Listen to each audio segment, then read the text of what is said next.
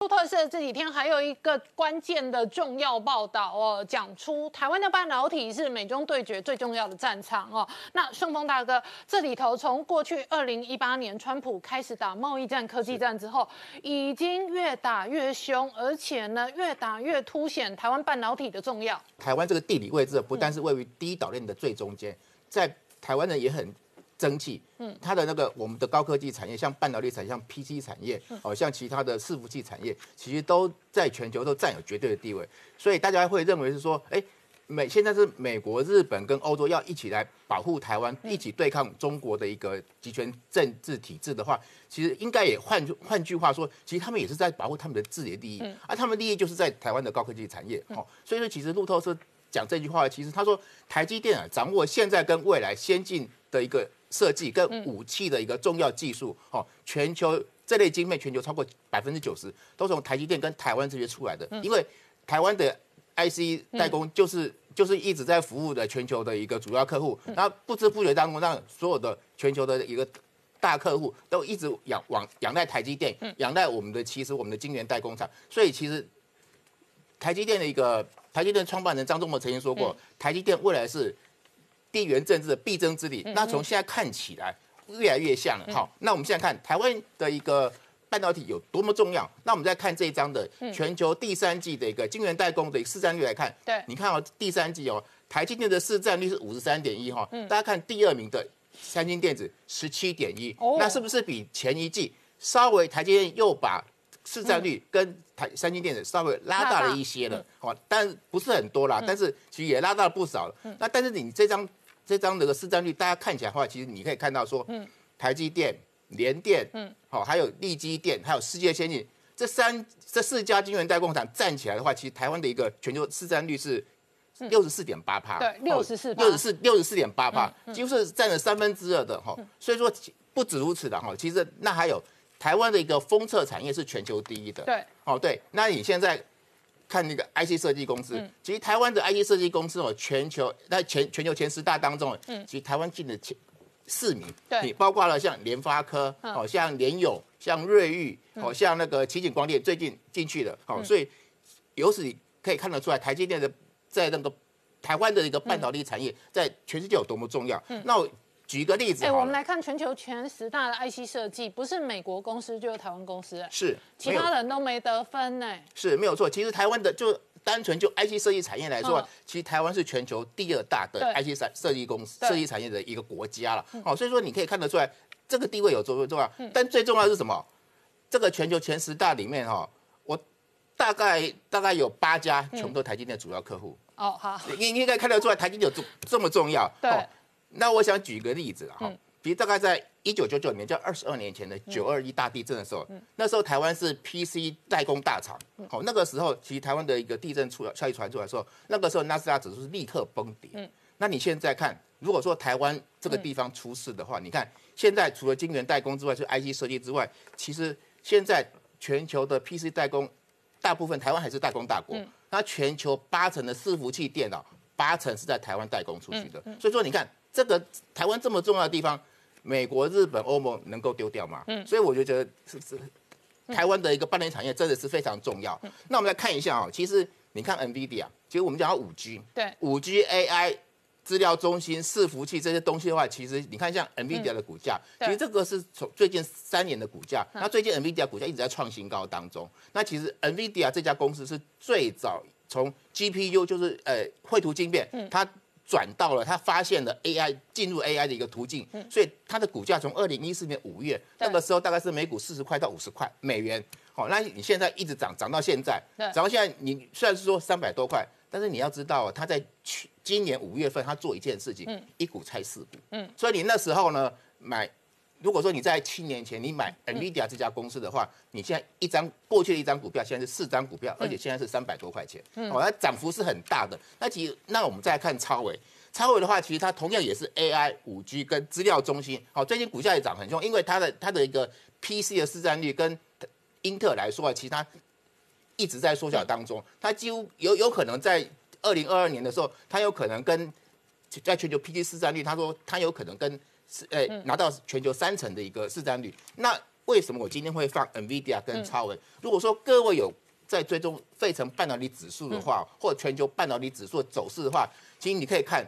NVIDIA 跟超微都是当令的一个题材，就五 G AI 资料中心，那同样股价涨很高，它的本益比也不低。整个二零二一年，费城半导体他们两个手指就是数一数二强，他们两个一冲高哦，费城半导体的指数就冲高。对，没有错，其实他们就是引领费城半导体指数创新高的一个很很重要的一个力量。换句话说，如果说市市场说有什么，譬如说值市场值率过高啊，科技股大跌啊，这两张股票也是因为大跌，所以说他们是一直在主导全球一个半导体走势很重要两张股票。那我们现在看。联发科哦，刚刚提到联发科是全球第四大的一个 IE 设计厂商。那联发科最近啊，其实台台股在二零二一年封关前夕哈，一直在股价创新高。但你不要忘记，最大的功能什么？就是联发科。对。联发科最高一千二，然后收盘是一千一百八十五块钱。那其联发科最近来说，除了大家会认为说哦它成长很好之外呢，其实它最近有一个有一个那个半导体的产品就是。叫做天玑九千，对，五 G 的一个整合型镜片。那这个整合型镜片，它的那个比高通的最新的骁龙八，所以叫高阶镜片的性能要多百分之二十。那它采用是 ARM 的九 V 的架构，那采用台积电的四纳米的一个架构。嗯那这个这个这个什么意思呢？就代表说它这一款的一个先进晶片呢，它会比前一代更省电，因为它是用台积电四纳米的架构做成做成的一个制成。好，所以说你也看得出来这个。联发科这这样这样这家这个市场会认为这这这个产品会对联发科未来的获利会造成很大的一个带来很大益处，所以股价一直在创新高当中。那那我们现在看，大家会认为是说，哎，现在的半导体对电动车是未来的成长动力，这个话一点都没有错。嗯，其实哈，就是说我们有个资料显示说，其实到二零三零年之前啊，其实每辆电动车的一个半导体产值会会比现在成长大概成长十倍。嗯，那或许有人会这么说了哈。其实过去的，如果你如果从一九八五年到现在，半导体的一个长期长期发展来说的话，你会我们会发现说，半导体现在从 PC、NV 手机，好智慧型手机，好这前几年又有诶云端是云端运算，嗯那现在是电动车，对那电动车对整个半导体产业它带来的成长动力呢，呢很可能是前面相较还超过。对对，我想因为它产值更高，对，然后它每一部车子需要的晶片可能更多。其实你可以看嘛。其实一台车，它就我们就体积来看，一台车的体积那么大，那么大，然后但是呢，PCNB 的体积那么小，所以所以大概就是这个原因哦。所以其实美光科技执行长他曾经说了，哦，所谓电动车啊，就是一装个轮子的一个资资料中心，因为它必须要高倍数运算，它用的 AI 还有高倍数运算的一个传输的一个一个运算效果，所以会带来很大的一个效益。那你如果说看我们这张的一个。电动车特斯拉电电动车的话，你可以看得出来，它的周边啊，至少要装十六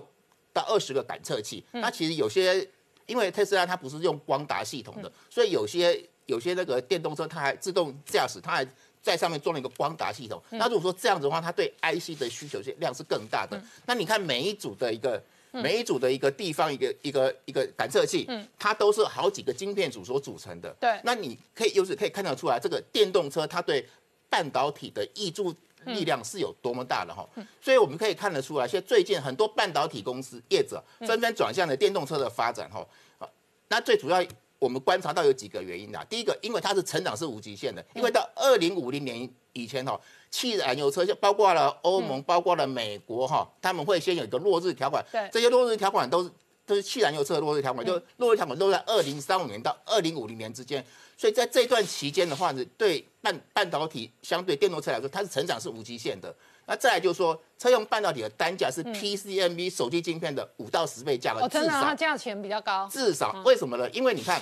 少量多样，安全。呃安全性呢是很重要的原因，但是呢，其实你如果说装在车子上，它所遇到的环境是不是比我们的的手机变 NB 它更复杂啊？天后是一个很大的因素，它会影响到半导体的一个运作方式。哦，所以说当然是贵，但是所以说。认证时间是非常长的一个部分。好，我们稍后回来。那我请教白鹿大哥哦，现在的科技趋势已经杀到元宇宙哦。那你当年跑这一个科技产业，我跟观众朋友稍微介绍一下哦。王百禄大哥是我手上这一本书《台积电为什么这么神》的作者哦。那他是台湾第一代的科技产业的记者。你当年跑科技产业的时候，八零年代没有几个人认识知道什么叫做 IC，什么叫做半导体嘛。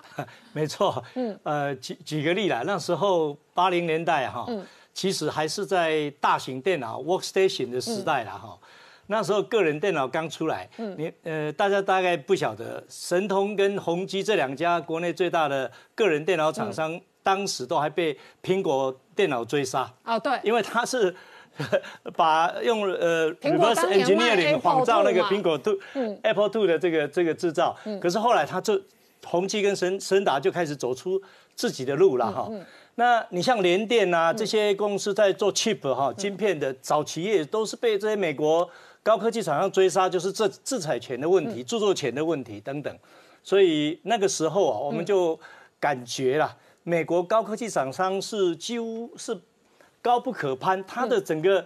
科技的智慧财产权的那个网啊，帮你网得很密，所以一直到现在，坦白讲，大家都不晓得，我们每年台湾的这个电子电脑相关厂商交给这些国外的。这个大科技公司的权利金都是数以几千亿台币计啊，那没办法，人家比我们发展三四十年嘛哈。可是讲回来哈，台积电最近为什么又这么红了哈？那这个这个表格是那个呃前天的市值嘛哈，台积电又回到了五千五百八十亿美金左右了哈。那你看可以跟三 Samsung 跟 Intel 比，你看，嗯一个是呃。这个台积电的，几乎是三分之一一个是呃，差不多六十 percent 而已。嗯可是呢，台积电的另外一个好朋友就是辉达 （NVIDIA），目前呐的市值居然高过这个老大哥啊，是到七千三百多亿美金了哈。那辉达跟台积电的故事，我们待会儿讲。嗯，我们就讲说台积电为什么这么神呢？那么呃，台积电的主要啊。呃，我的书里面讲到，它有七个呃优势核心的能力，那我们把它抓出其中四个啊，大概五年内没有人可以超越。嗯，那第一个就是呃，它有一万多位的十五年以上的资深技术人才。OK，好，我们知道 Intel 到现在啊。呃，走的走啦，那个新人不进来，所以他有十五年经验，大概都不到一千位。对，那三送人比较多，对，可是三送大部分的技术人员是 focus 在 DRAM，也就是所谓记忆记忆体 IC 这一块。我们每每次看到媒体说，哦，三送在美国，在他韩国又投资多少多少，各位把其中的五分之一。放到这个方嘴，就是晶圆代工厂，其他的都是在做它的呃记忆体 IC，所以三重这方面的人才在晶圆代工方面也是少。那不要小看这一万多人，是人数多而已吗？不是。他们是具备十八般武艺，OK，因为你 Samsung 哈能够做的方嘴长，能够做的厂牌很有限的。苹果给他一点呃订单啊，或者是呃高通啊给他一点订单，可是台台积电从创始以来到现在，就是国内外的 IC Design House 几乎都打遍天下。他订单都接啊，当然最近几年是 Nvidia 也他客户，Intel 也他客户，Apple 也是，AMD 也是，然后这一个联发科这一类也是。是吧？你看 Nvidia 是绘图嘛，哈，CPU 啊，GPU，然后呢，那个呃，联发科呢是在手机的这个 CPU 跟 chip，所以它是每一个领域，消费电子、手机啦，这个通讯啊，每一个晶片它都摄入，所以它这一万多个人的。技术的部队是很厉害的，对，这个本事很高。那这一个百度大哥刚刚讲到台积电为什么这么神哦？大家说护国神山哦，它有几个核心的竞争力哦，那个是有很高的门槛，别人要复制都很难在短期内复制的。比方说，它有一万多个非常资深的技术的专业的人员，这样的人员他可以负责各个不同领域的这一个相关的业务。对，那么呃，另外三个哈，像制裁权呐。它在晶圆代工的制裁权，大概全世界呃值跟量都是最高的。对。然后它的企业文化，我个人是非常非常的欣赏。我也写在书里面，就是说，我们通常企业文化要落实不容易啊。企业文化是建企呃其。渐进渐进式的，你要先尝试，你要把不好的修掉，然后把好的建立，然后变成制度化，制度化最后再变成一个企业文化。他这边做到了，我们都以为高科技就会污染，但是半导体产业像台台积电这种厂房，你到北中南去看，新竹、台南、台中，到未来要盖的高雄厂。都是现代化厂房，污染程度是最低的。嗯，哦，你看不到任何污染，而且它建筑都是绿建筑，然后它也尽量的使用绿电，就是说尽量的跟环境和平共处。这个是台湾的 ESG 产业当中哦，它算是数一数二的。对对，它走在前面。像我们知道绿电，它现在几乎把全台湾未来十年所有的绿电都吃了，都都都都都吃光了。嗯，呃，当然这是只能怪。先前的反对党的反对力量太大，使得执政党在这方面的步骤还不够积极。嗯，当然现在可能都要加倍建建设这个绿电了哈。那所以这个呃，另外一个就是呃，它的北中南到目前的投资啊，我的估计啊，这十二座晶圆厂跟五座封装厂。的价值都已经超过三千亿美金的啦哈，那所以它就好像一座神山一样的北中南这样的坐落在那里。另外一个部分呢，事实上哦，以他这些年来哦，他的鼓励的政策，然后他不让员工超时加班哦，这个也都是特殊的企业文化。是，那呃，大家可能不晓得，台积电自从一九。呃，八七年二月成立以后啊，在九零年就开始有所谓的分红配股的制度。嗯，那这个分红配股早期是赚到的红利的十五趴，嗯，变成增资股，然后给现有的员工，然后到呃两千零一十年呐，就因为费用化的问题，华尔街反对的问题，就改成配奖金了哈。但是这之前几乎有二相当于二十年的时间呐。这个分红配股使得他的员工啊，这个股票的价值高于他的薪水。对。啊，为什么张忠谋先生能够呃退休的时候拥有一亿股？嗯。这一亿股就是二十年里面啊，分红配股这样逐渐配上来。当然，直接越高的配配的越越多嘛。哈。所以你像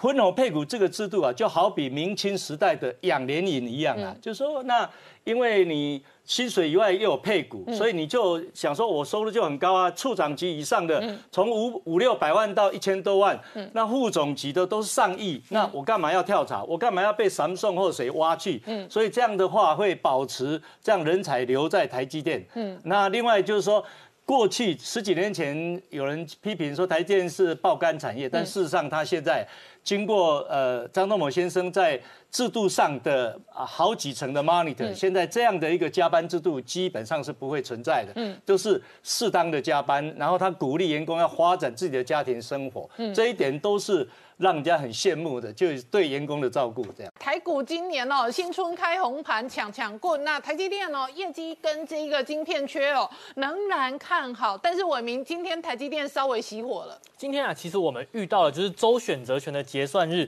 所以其实今天早盘一度开高，但是最后收跌二十六点。那台积电在前两天呐，总共一天涨了十六块钱，另一天涨了二十五块钱，今天逆势下跌六块钱。那其实今天不只是台积电比较弱势，那联电其实也没有太大的表现，上涨零点一块钱。不过啊，我们看到今天的强势股，当然就是属于红海集团莫属。因为啊，今天不单单是红海的股价表现特别的好，那红海旗下子公司叫做华汉，华汉呐，它在这边听说要切入元宇宙，而且 Google 还要入主，那总共斥资十一亿元，那总共它会有持股四点六 percent。所以在 Google 进来的情况之下，哎，整个红海集团就全部都起来了。所以我们看到红海啊。华汉呐，还有他们下面的正达，这三档股票今天的表现都非常强势。但是另一方面，我们看到像是一利电、华福、英记，哎，这些东西他们的今天的股价表现好像就比较弱势一点，因为前阵子他们的表现比较强势。那在 HUD，也就是所谓的抬头显示器啊，它的热潮，哎，可可能已经稍微过了，筹码松动的情况之下，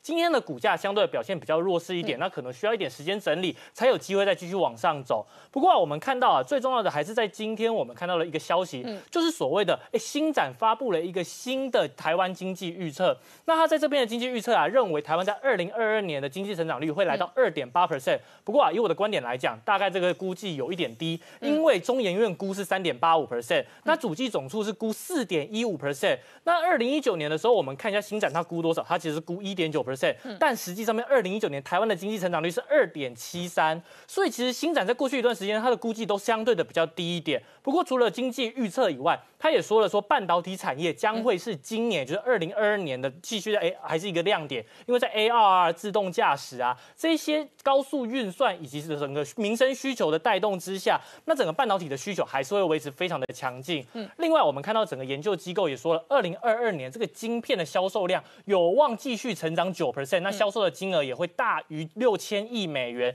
最主要是因为我们看到了多国政府都因为最近这一两年啊晶片缺货，不断在扩增产能，那想办法让整个供应要回到正常化的状况。Intel 的执行长基辛格也说了，这样子的缺货状况会维持到二零二三年。不过研究机构也说了，这样子的晶片在需求高速成长后，可能会慢慢放缓，所以这是大家要去留意的。那再来啊，我们也看到了半导体协会 SIA，它公布了二零二一年前十一个月半导体的销售金额，已经来到了四百九十七亿美元。那这样的年增率已经有高达二十三点五 percent，这个数字很惊人。那也是因为受惠于二零二一年整个终端需求的大爆发以及新科技的题材，所以说虽然只有公布前十一个月的数据，但这十一个月数据已经超越了二零二零年整年。那我们啊就看到了整个半导体产业这么的火热，全国诶全球的政府都在不断的扩产，硬体设施非常好弄，你就是东西钱砸下去，厂盖起来就好了。但是人才的缺口啊，这边没有办法一朝一夕就起来的。所以啊，各国政府啊，除了就是在盖厂以外，还要想办法去把人才的缺口补起来。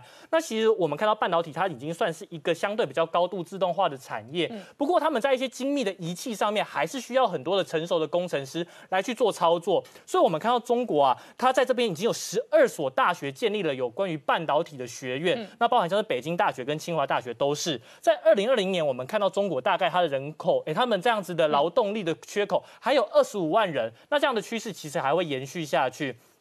那其实台湾最强的半导体就是台积电嘛，嗯，台积电连续两天大飙涨，就是我们在整个第一个交易日跟第二个交易日就涨了四十一块钱，市值也爆冲了一兆元，嗯，非常的惊人。那这样子的话，其实就是法说会的行情提前开跑嘛。台积电法说一月十三嘛，对，一月十三号，其实市场对这个法说会是很有期待的，那股价就已经先拉了。那也是一样，受惠于先进制程的需求，再加上去年其实已经有涨价一波了，所以啊，我们就说了，法人估计这样子台积电的财报会非常漂亮，全年的 EPS 有望来到二十九块钱到三十块。那台积电这样子的财报独抢，其他的半导体厂会不会一样强呢？陈星在这边说，哎，其实不一定哦，因为晶片的这样子短缺状况可能会在二零二四年就变成过剩。那他说啊。其实这样子过剩的状况是在限制于哎成熟制程的部分，先进制程其实不受影响，因为全球会做先进制程的就是台积电跟三星。那台积电啊，他认为是在唯一一间半导体供应链里面能够维持二零二零年这么强劲财报的一间公司。那元宇宙这样子的新科技也会去推动整个半导体的供应链前进。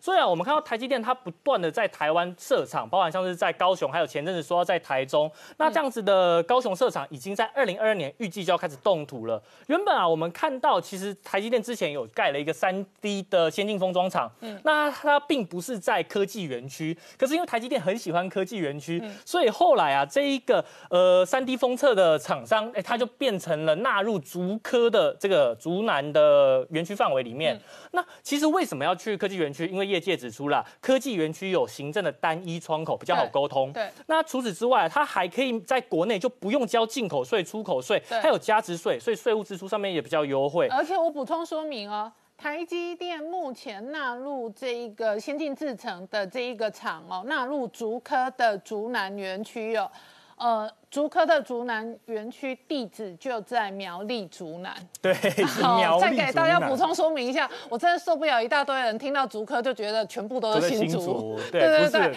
那。但是它确实是特殊的园区，它有单一的行政窗口跟进出货跟报税，那这个对台积电的管理来讲会比较方便。可是它的地点就在苗栗竹南，它的地名跟所属行政单位叫做。竹科竹南园区，对，谢谢宁关姐的补充。那其实，在高雄也有一样的状况，因为 台积电在高雄盖厂，目前也不在科技园区里面。那我们未来认为它还是会被纳入科技园区。除此之外啊，看完台积电以后，我们还要看一下联发科。联发科其实在去年表现非常的好，它的天玑九千啊，传出这样子的销售是优于预期的，所以第四季的财报我们认为也会非常的强劲，甚至在今年的第一季有望淡季不淡。那以台诶联发科过去一段时间的配息率来算，再加上他连承诺要连续四年配发十六块钱的特别现金股利，所以我们认为今年的现金股利有望来到六十二块钱。以目前的股价来看，殖利率还有六趴哦，还有非常高，大家可以留意一下。那瑞银啊，它在这边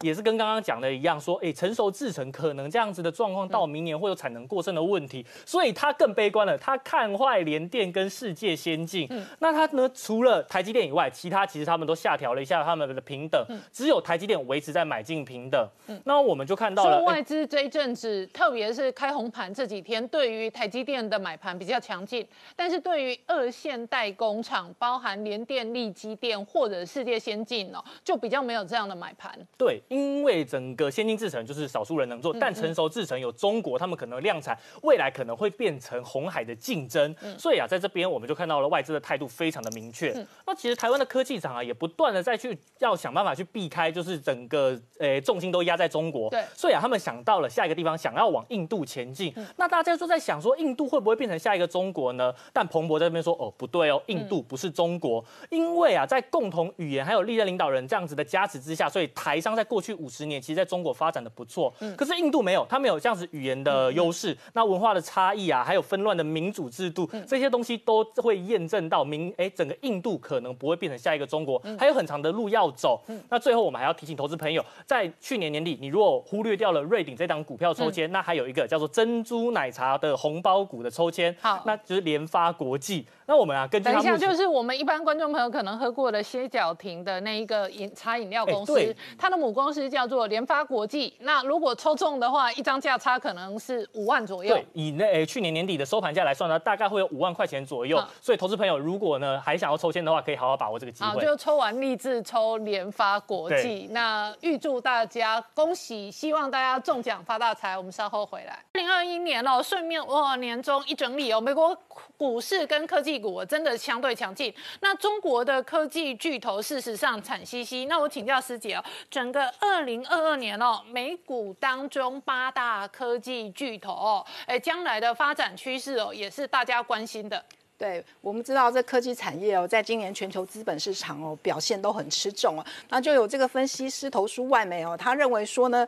像苹果呢，明年还是很香很可口，因为它的重头戏就在于它的新产品哦，包括最近有很多这个 AR VR 的讨论哦。那像这个微软的部分哦，那个成长的速度明年看起来应该也是不错哦。那尤其是亚马逊，因为它今年的涨幅比较落后，它只有上涨五趴哦。那虽然说大家这个疫情放缓哦，大家对这个电商哦比较没有这么热情哦，但是其其实它还是有很多物流啊、广告等等。那尤其它的优点就是机器低哦，所以明年还是有吸引力哦。那包括像脸书啊，它它觉得它的机器也还是很低哦。那台积电话哈，就是可能有一点这个地缘政治的危险哦，但是长期来看还是不错哦。那另外的话呢，我们看到说这个像这个辉达哦，它今年因为上涨了一百三十二趴哦，那它本来被大家认为是这个显卡供应商嘛，但是它最近已经被视为这个云端运算的重要的零组件了，包括挖矿啦、AI 等等。但是因为它的机器太高了，所以大家都觉得这个估值呃可能是有点高的状况哦。那另外的话呢，我们看到这个像呃，我们知道那个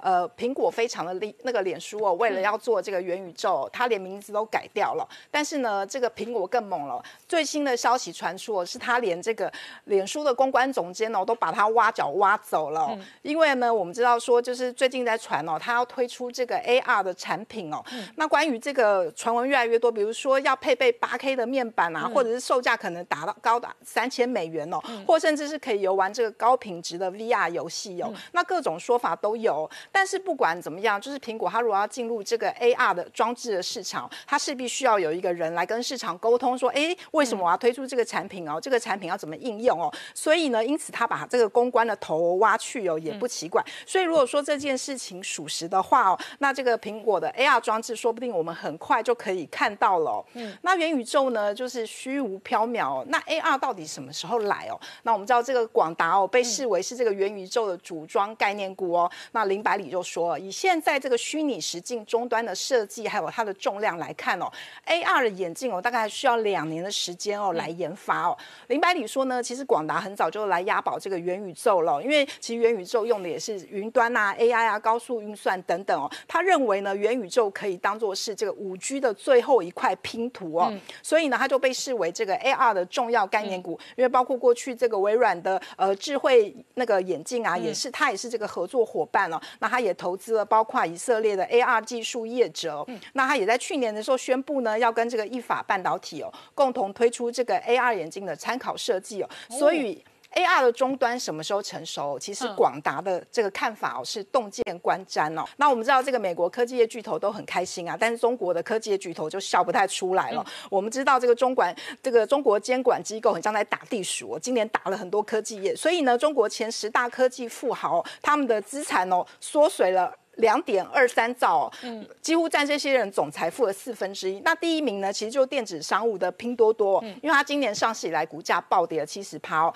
那创办人他的身价呢，损失了一点一九兆，三分之二都不见了。那第二名就是这个小米创办人雷军哦，四千亿也不见了。那在第三名呢，就是马云哦，新台币三千五百亿也不见了。那最惨的就是这个轿车龙头滴滴，因为它在美国上市嘛，之前还很多股，大家都是抢着认这个股票，就没。想要一打下去之后，滴滴股价暴跌六十趴哦，所以呢，他个人的身价从一千八百七十亿元哦，呃，变成四百多亿了。嗯那我们知道，我们都说人帅真好嘛，但其实由特斯拉的股股票更好啊因为马斯克呢最近一直在卖这个特斯拉的股票套现哦，那。根据到目前最新的数字呢，它其实已经卖了一千五百六十万股哦，套现四千五百亿元哦，非常的多哦。不过呢，虽然它一直卖股票，哦但是我们可以看到特斯拉最近的股价哦，也有略微的这个回温哦，所以它今年以来还是上涨了五十五趴哦，然后非常的厉害。那特斯拉明年的走势大家都很关心哦，到底会不会再涨呢？那就美国有一个知名分析师，他表示哦，他觉得呢，特斯拉的股票还是优于大盘哦，而且它的目标价是一千四百美元哦，他甚是说，如果这个市场的状况非常好的话，还有可能到达一千八百美元哦。所以这个特斯拉的走势呢，大家明年都会非常的关心。台股今天又喷又创新高哦。当然，盘中最强势的是半导体相关的设备族群哦。不过，另外一个全台网友上班族今天很喷的是长隆海运发了四十个月的年终奖金。今天封关日哦，虽然没有出现市场期待的收红行情不过呢，全年度来看，台股大涨了三千四百八十六点，涨幅二十三点六六 percent，比去年还好，所以其实今年绝对是一个投资好年。那台积电其实早盘呢一度来到六百二十块钱，创下十二月以来新高，可惜呢尾盘提早放下去了哦，尾盘熄火。那联电呢也是呈现量缩整理，这也是今天指数比较压缩的原因。不过呢，相关的供应链设备哇，今天是烟火提早放出来了，像星云啊，主要就是再生晶圆。跟半导体设备，信鸿科呢，产物工程，那目前也是呢，成为台积电重要的御用工程的这个厂商。嗯，那其实今天股价呢都是同步的登顶。那再来，光照呢持续受惠于台积电，也把这个光照制成外包的一个效益，业绩跟股价呢也同步的一个增温当中。那当然，涨多的高位阶的股票有些开始转弱，像锦硕呢有结账的压力，威盛呢前阵子炒高，那目前看起来呢。实质的业绩似乎还没有办法去支撑股价，啊，慢慢的压力也浮现。那阳明呢？今天股价稍微弱势一点，值得留意是，因为下礼拜一呢，它三年前私募的股票解禁了，所以呢。准备可以拿出来卖了，那这个部分来说的话，因为它足足占了股本两成哦，所以这个筹码会有一定的一个压力。那大摩就摩根士丹利证券呢点名哦，这个供应链危机之下，有多家公司可能会成为受害者，包含了像英飞凌、恩智浦、德州仪器等等。最主要是这些厂商比较容易受到地缘政治跟供应链这个劳动力的问题影响。那不过呢，也有几家台厂被点名，事实上包含像呢新唐、南亚科或者说景硕、南电等等，在今天盘中呢，其实。比较没有的进一步的一个扩大跌势。那国际半导体协会这边提到，明年的晶圆代工接单都满了，业绩非常的乐观，而且呢还跟客户签订了长约。我想明年在业绩部分真的是可以吃下定心丸，而且呢随着涨价效应，毛利率呢都渴望在。持续的往上提升。那今年来看的话，三星的营收成长的三成，Intel 则是呢小幅衰退一个百分点。不过呢，因为这样子的一个落差，所以让三星呢重新篡位，回到呢全球半导体营收的龙头宝座。那未来来讲话呢，记忆体的一个晶片景气应该有机会在明年下半年开始复苏。那讲到三星哦，其实在整个呃中国的西安城这边来说，是它的 n e t f r e s h 快闪记忆体的一个布局重镇，它产能在这个地方呢，大概占了全部的总产能的四成。那因为最近中国疫情再起，所以西安封城也影响到呢三星在这边的一个产量，那导致呢目前来看预期呢 n e f r e s h 价格有机会提早出现回稳啊。相关国内的供应商来讲话，群联或微刚等等。成为受益者。那这边印度的官方哎爆料了，说 Intel 呢有机会来准备要来印度设厂，而且呢还是要准备来投入它最先进的十八 A 的晶片生产。不过呢，这个消息还没有获得 Intel 的证实。那印度官方呢，因为要积极发展半导体晶片，那已经规划了一百亿美元的预算了。那小米呢发表了系列的十二手机，那这里呢其实是非常高阶的旗舰手机，包含搭载了高通最新的骁龙八晶片，以及呢啊这个小米自行研发的快充晶片 P One 哦。那其实这一款这个手机来讲话，主要瞄准的对手就是 iPhone 十三。那未来呢要进一步再扩大研发的领域，所以其实小米呢规划把这个研发预算提高到五年投入一千亿人民币。那联发科呢也积极的去扩大宣传它的一个最新的产品，包含呢最近啊这个破天荒的跟 Discovery 频道来合作，那由这个 Discovery 的导演跟摄影师呢带着有搭载联发科天玑九千的高阶手机。到呢一些极端环境哦去拍摄影片。那另外呢，在电视晶片的宣传部分呢，也请来了曾经得到奥斯卡金像奖的制片啊来做一个进一步合作。那讲到呢，最近年底大家关心的年终奖金还有绩效分红，那晶圆代工大厂基本上呢，呃，这个年终都是固定两个月。不过呢，大家更关切是他们在这个绩效分红的部分。如果以台积电来说的话呢，年终再加上绩效分红，起码都是百万元起跳。而且呢，科技业加薪都不手软哦，几家晶圆代工大厂今年都已经加薪大概呢两成的幅度，明年还会再调整。包含像这个 呃 IC 设计的联勇，十二月份呢也宣布帮员工加薪两成。年底到了，大家很关心年终奖金哦。今年发起来最大方的就是呢航运股，长隆海运呢今天震撼全台湾哦。嗯那因为呢公司今年暴赚两千以上哦，一年获利抵过过去二十年加总。那去年他们年终发十个月，今年大家都在猜要发几个月呢？答案揭晓，平均四十个月。所以一早起来，很多员工呢刷本子，发现呢银行存这里。凭空多出了几百万元哦，那甚至呢，经理级以上的高阶主管哦，甚至有人传出哦，可以领到八十二个元中了哦，折合起来哦，户头可能会多出千万元哦，真让人非常羡慕哦。那联电透过旗下的转投资公司联营呢，积极的抢攻第三代半导体的商机，从氮化镓到碳化系，未来都会进一步的去扩大研发跟生产。那未来这个部分来说的话，应该有机会推动联电下一个世代的一个业绩成长动能。那讲到第三代半导体，其实国内呢发展最早的就是呢汉磊。嗯那汉磊在十年前就开始超前部署，目前它在整个呃第三代半导体产产业当中是属于中游的晶圆代工，六寸厂都已经满了之后呢，未来也要扩大到八寸厂的发展。那最后一个好消息哦，要注意这个目前呢六七一九立志电子即将呢申请挂牌，那它在新贵的价格已经九百多块钱哦，那即将以五百八十九元呢。挂牌，所以呢，一张抽中的话呢，价差就估计至少超过三十万元。抽签的时间呢，就是下个礼拜一到三，就是申购日，大家就要去登记，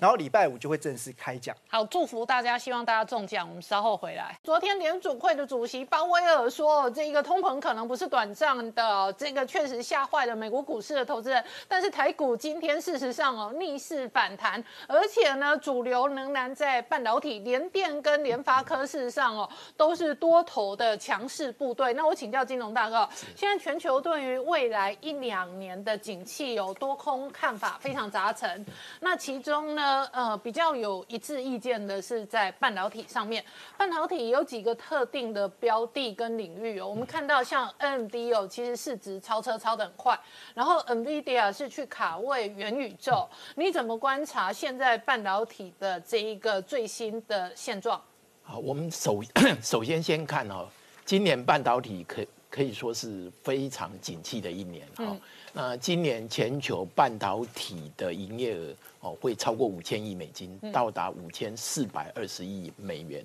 哦，比去年成长了二十二个 percent 哦，这个是创历史新高。那么在这个呃半导体大幅成长之下，很多公司哈都是活蹦乱跳了哈。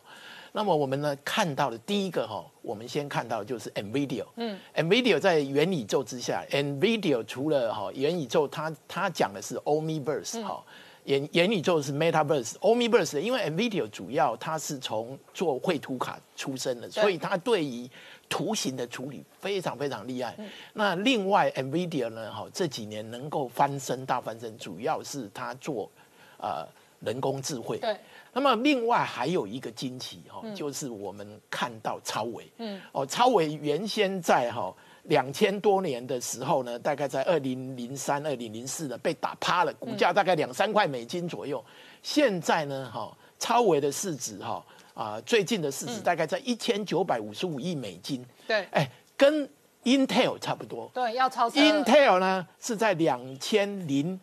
二十九亿美元，也就是说一步之遥就超车了。那超维呢为什么这么厉害呢？我们简单讲一下，就是第一个，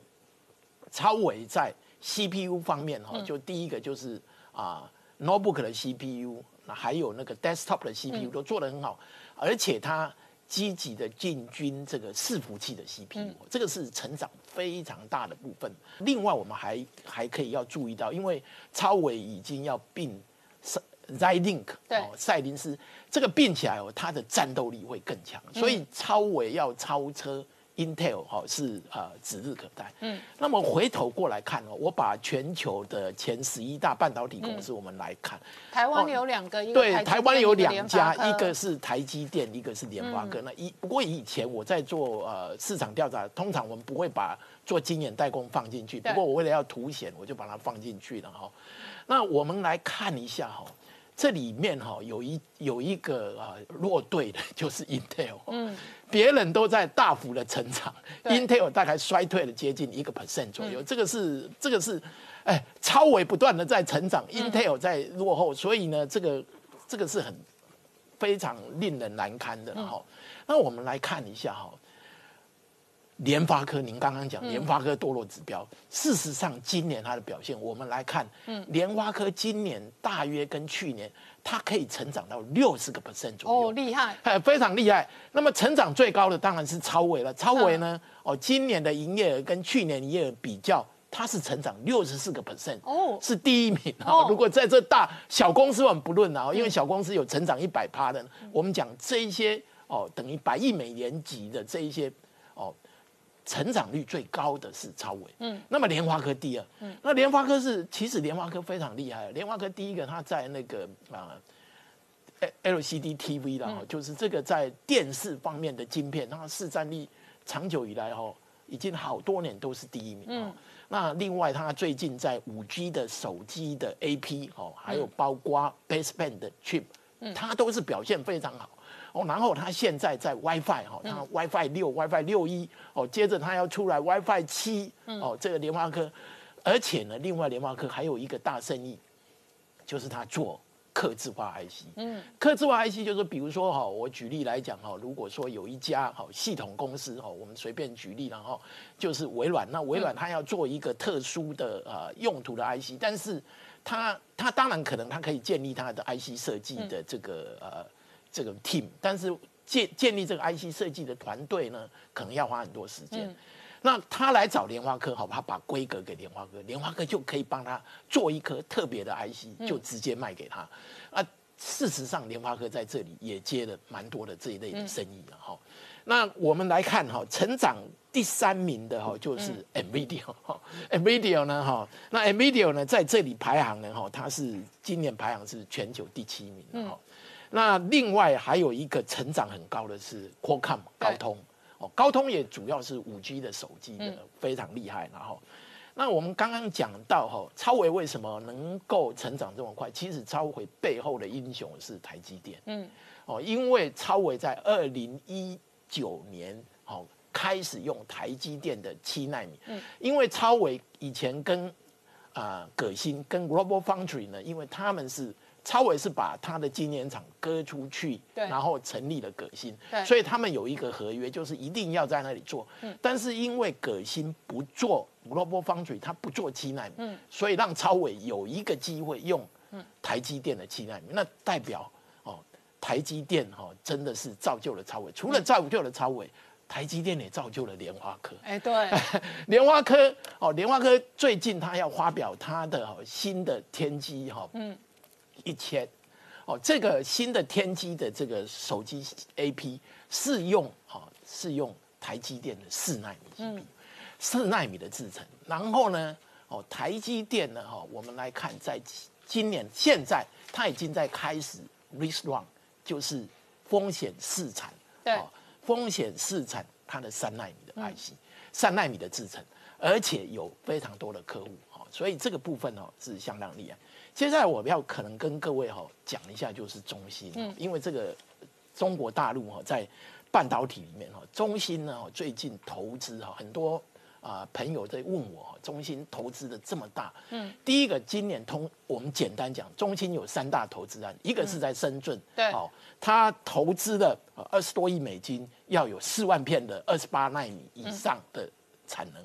另外一个哦，在北京哈，中芯金城这个投资的哈七十六亿美金哈，它要盖十万片月产能十万片的产能啊。最后一个是在上海哈，上海它要投资八十七亿美元，也是一个十万片的二十八纳米。如果这个整个加起来了来看呢哈，二十四万片，对，二十四万片是十二寸的哦。如果把它换算成我换算成八寸的话是一百一十二万片。OK，那么以中芯呢？哈，现在的月产能是五十八万片，它会变成这个投资完成变成一百七十万片。嗯，那我们比较一下哦，联电呢？哈，联电现在的产能当然是超过中芯，联电现在月产能是八十三万片的八寸约当今年。嗯，那么根据联电最近发布的这一些投资呢，联电只能够增加呢？哈。大约是啊十来万片，也就是说联电呢，哈，它会从八十三万片变成九十三点九万片。嗯，这个如果中芯这个投资都完全实现的话，它的产能几乎是它的一半而已。它比联电大，中芯比联电大。嗯，这个是这个是中芯哦，那也就是大陆在这个半导体方面的投资。好，所以这个是长期台湾的隐忧了。对对，也也也可以这么说哈。那不过我们来看哦，台积电大概有两百七十四万片。那我们来看一下大整个那个呃全球的一个半导体产能来分配。哦，全球半导体产能分配当然是台湾最多，二十一点多个 percent，然后接下来是韩国、日本、日好韩国，然后再来日本还有中国。嗯。那么这个部分中国不断的增加，那中国号称它要自主了哈，它。基本上哈，如果根据一些国外的啊半导体分析公司来看，中中国目前的自主率是十五点九帕，大概十六个 percent。嗯，但这十六个 percent 里面呢，并不是全部是中国公司，里面有很多，比包括台积电啊、三星啊、SK Hynix。嗯，所以它这个十六个 percent 里面，中国大概只有大概五六个 percent 左右。那么到二零二五年，中芯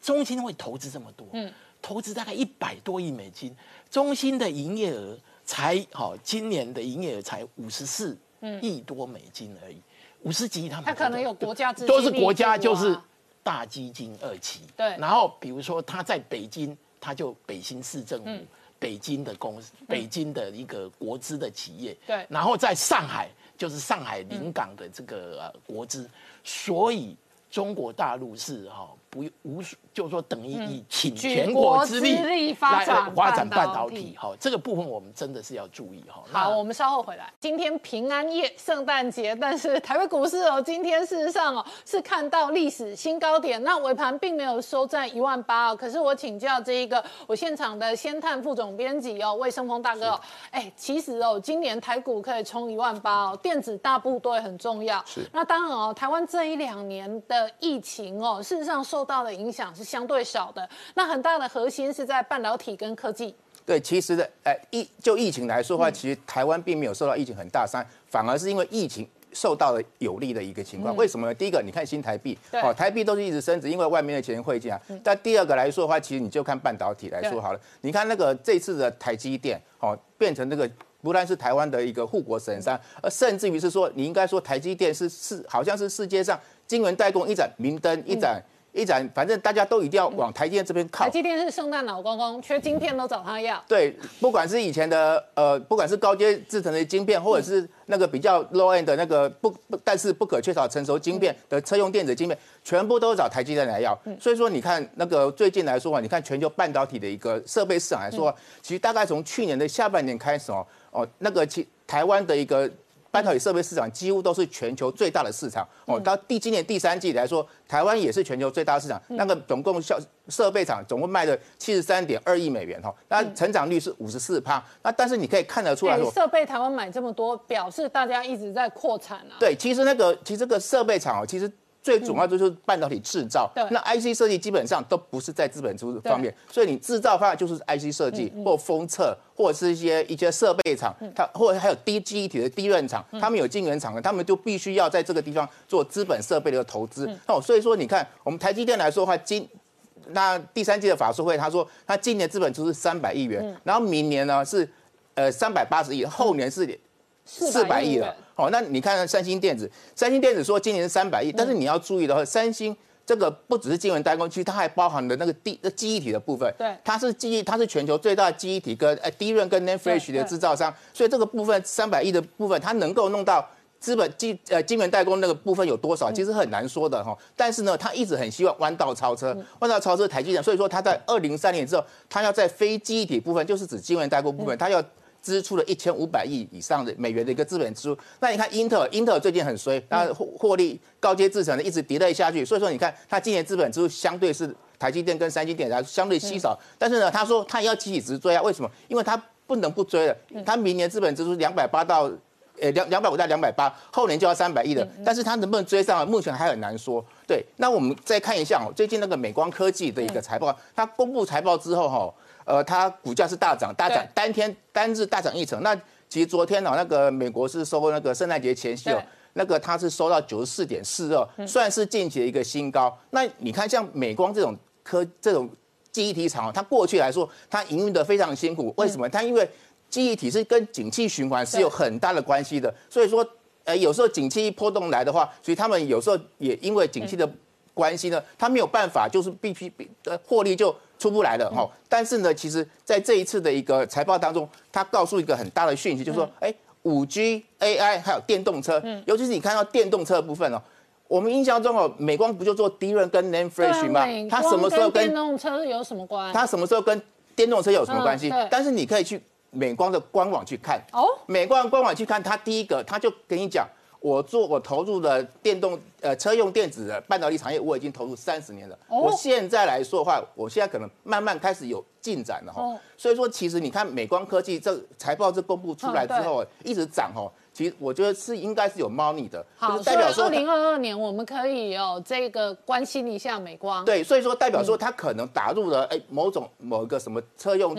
电子零件厂或车用大厂的的的那个。Tier One 的一个一线厂，我觉得这个是可以期待的。好，所以说美光的财报，如果说它能够这样做成的话呢，其实它可以摆脱过去景气循环的一个宿命。哦，你看那个股价，那当然最近美光股价上涨还有个原因就是 DDR 五嘛，DDR 五是二零二二年的元年，它是一个一个非常在低润一个非常呃，它具有高容量又低功耗的一个一个产品出来嘛。好，所以说基本上我们认为那个美光科技它的获利。会会会一直在持续的成长下去。那我们看一下那个，我我打个岔，我跟你讨论了。今年哦，其实美国半导体的指标哦，有两个标股，一个是 NVIDIA，NVIDIA，哎对啊，当然台积电也算标啊，没有台积电今年没有什么动。好，NVIDIA 是个标股。那美光如果也跨入电动车的话，事实上外界就可以关心观察啊，它到底是有什么样的新的秘密武器？呃，其实我们现在美光基本上它还是做机体的部分，因为我在查那个，如果说自动驾驶你要进入 Level 三的一个阶段的话，它的那个机体容量要高容量的。那高容量的话，其实就是一百四十 GB。美光说它已经开研发出来这种一百四十 GB，还有一百六十四 G 的一个 Name Flash 的东西。因为你看嘛，如果电动车的话，它必须要传输大数非常庞大数据量，好，所以说基本上，所以它必须要很高容量，但是。另外一个重点是低功耗，嗯，哦，所以说低功耗也很重要，在电动车。方面很重要，所以如果说美光这样子的话，可以摆脱它的那个经济循环的一个宿命。哎，那我再跟你讨论，美光事实上也是在台湾蛮大的外资厂商嘛，是。它这两年其实也增加在台湾的产能跟投资嘛。是你如果说好看台积电前十大科，你看不出来美光科技到它在到底占台积电有多么重要的地位。但是你如果说呃它非前十大的话，其实它也占了四十九趴多，所以说基本上也是不少了哈。所以。但是它没有浮上台面，但是你可以从最近美光的一个人事的变动跟台积电人事变动，你应该看得出来哈。嗯，对吧？那个在今年十一月份的时候，台积电说，诶，美光的前董事长徐国进，哦，他回锅台积电，注意哦，他是回锅，代表说他以前是在台积电工作，然后到美光去的，然后又回从美光回来，嗯，那那很奇怪啊，为什么没有竞业条款？嗯，为什么就直接这样做了？那我一定是他们两个有合作，和有密切合作关系吧？那我们再想想看，说大概有没有十一月份吧？嗯。台积的董事长刘德英不是说吗？哎，美光科技的技术，它已经到一百七十六层了，对不对？它已经超越台呃三星电子了。对，好，所以说其实美光跟台积是非常的密切结合的，而且从那个最近啊，美中台的一个半导体供应链开始出现这个供应链结盟的一个情况之下，很明显的美光是往台积这边靠了。嗯，因为其实美光哈，基本上它 IC 设计的部分是在美国，嗯，其实它所有的制造都在台湾。对，那不讲你可能不清不知道说。其实美光是台湾最大的外资企业。刚刚这一个呃，顺丰大哥讲到半导体跟美光哦，这一回合它的财报以及它对于未来的布局哦，非常值得大家注意。所以，就我们刚刚聊到说，其实美光是台湾最大的外资企业。其实大家除了它之前并了一个华亚科厂房之外，其他最近的在那个台中的后里的一个好像 A 三厂吧，它。做了一个新的厂房，已经已经正式运作。那这个厂房基本上就是做三 D 封装的一个先先进测先进制程是的一个先进制程先进制程一个部分。好，那那基本那如这些东西都在台湾，而且他的员工大概有超过九百人在台湾的部分。哦，所以所以他持续的投资台湾。那有趣的是说，我们刚刚提到说美日台的一个一个半导体联盟。如果说美光往台积电这边靠，制造端靠台积电的先进制程的话，还然后如果说还有说台积电也去美国亚利桑那州设厂，那也去日本的本九州的一个熊本县设厂。那个日本的熊本县设厂，这个日本熊本县这个是一个，也是一个我觉我认为很吊诡的地方。嗯，为什么呢？因为日本熊本县哦，这个地方哦是。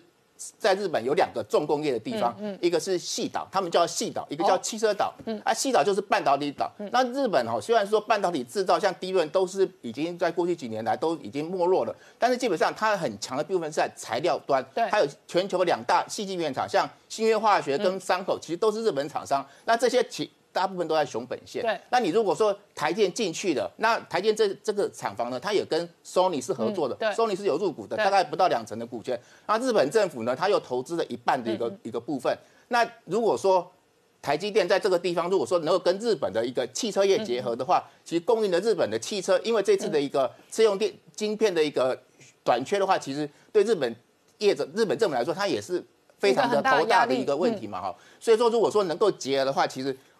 最怕的是谁？是三星电子。呃，所以你刚刚讲哦，台积电在日本设厂是在熊本，那熊本呢，这个是日本的几个呃半导体的材料厂的重镇。那事实上，半导体要材料要制造，而且呢，外界关心观察，这一次日本政府也投资台积电的日本厂，是，所以很大的布局可能仍然在车子。那当然包含车用跟电动车都是可能发展的方向。其实说，所以说我们认为是说，日本嗯政府会出了这么大钱，而且把日本的一个像 Sony 这种科技大厂或日本的一个车电大厂，它全部整合在台积电的周边来说话，很可能就日本。跟台积电结合，它会做一个日本的一个重大的一个战略政策，很可能就是电动车。电动车的部分就是做台积电，又做帮他们做晶圆，做先进智能晶圆代工。那我想，如果说这要做成的话呢，其实台积电哈，可以在跟美国跟日本的一个结结盟之下呢，其实它会对三星带来极大的打击。为什么呢？从从现在开始，如果说日本真，哎，台积电一真的全部打入日本的话，三星电子以后在日本的生意都没了，都被台积电给吃掉了。那在美国的一个部分的话，其实包括了很多一些美国科技大厂，甚至是美国的国防部的，都是在台积电那边下单的一个部分。那其实对三星电子来说，它也是有一个很大影响。所以你看，我们我们看三星电子哦，最近今年的股价，它在去今年一月底创下历史新高之后，就开始一个回档。那其实这个回涨的过程当中，其实大家要留意的说，事实上其实除了当然是韩国股市也是表现不好，嗯，然后然后三星的一个三星家族，他必须筹股卖那个卖股，然后筹那个诶，应该说股税股税的一个问题，罚款问题的，所以那再加上说，其实。台积电已经的先进制程，台积电已经超车了三星电子这些部分，再加上说，美日台的一个供应链，其实对三星电子未来的扼杀力是很大的。嗯，而且哦，以台积电的这个二零二一年前十大客户来看哦，苹果仍然是最大的龙头老大。对，所以说这个看看起来的话，其实苹果的部分，它持续的依赖台积电。那你看联发科也是，高通也是，除非除非像那个 Tesla，因为它可能在过去在跟台积电没有合没有太明显的合作关系，所以说它才会往三星电子这边投片。那基本上台积电在掌握了全球晶圆代工的高阶制程的一个部分之后，其实它会奠持续奠定台积电在一个全球晶圆代工半导体的一个地位。